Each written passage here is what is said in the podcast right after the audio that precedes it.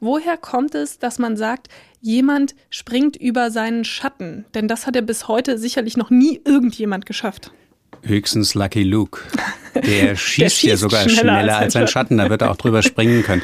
Also es geht um die alte Vorstellung, dass der Schatten ein zweites Ich ist. Eine Art von Wesen durchaus. In dem schönen Text über Peter Schlemiel, der seinen Schatten verkauft, wird er ja erkennen, dass er damit einen Teil seiner selbst verkauft hat.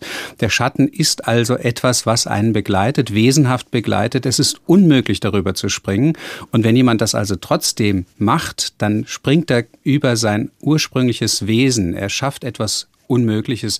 Und das ist natürlich eine sehr schätzbare Eigenschaft, das ab und zu mal zu können, wenigstens in der Redewendung.